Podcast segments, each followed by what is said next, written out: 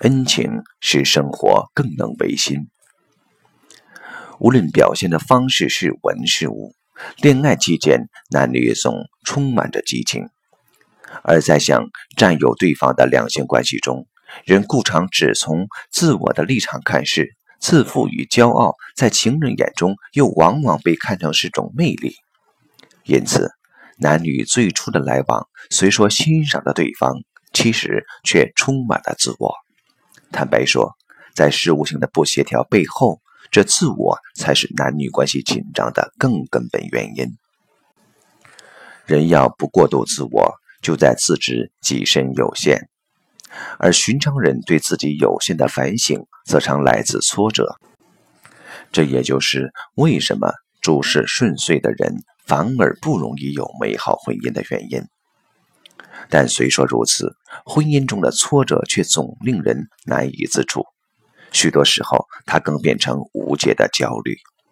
毕竟，就因太亲，更容易责怪对方，对自我的反思乃不易出现。相对于婚姻的挫折，在其他挫折中，人的反省关照就较容易。而有意思的是，生活中有其他层面的挫折，对婚姻却往往成为好事。一方面，它让彼此能更心连心地面对难题；当然，压力过大也会有负面影响。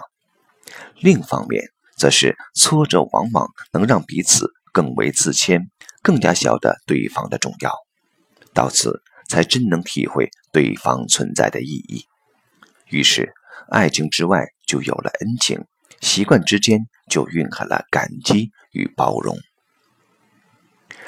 感激与包容在两性关系中是一体的两面，这种情感愈多，违心的成分也愈大。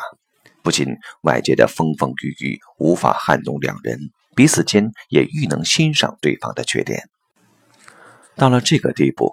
一种类似宗教的情怀就会出现，总觉得两个原先这么不同的人，竟能凑在一起，还凑得如此截长不断，凑得如此天天难过天天过，总有些人类不能说清的道理在。现代人提倡自由恋爱，自由惯了，自我大了，就老觉得婚姻是种束缚，对于没有爱情的婚姻更嗤之以鼻。其实，事情并不如想象中的一般。当然，我们承认，像过去那样没法有自己掌握的婚姻，尤其对生命尊严的负面意义。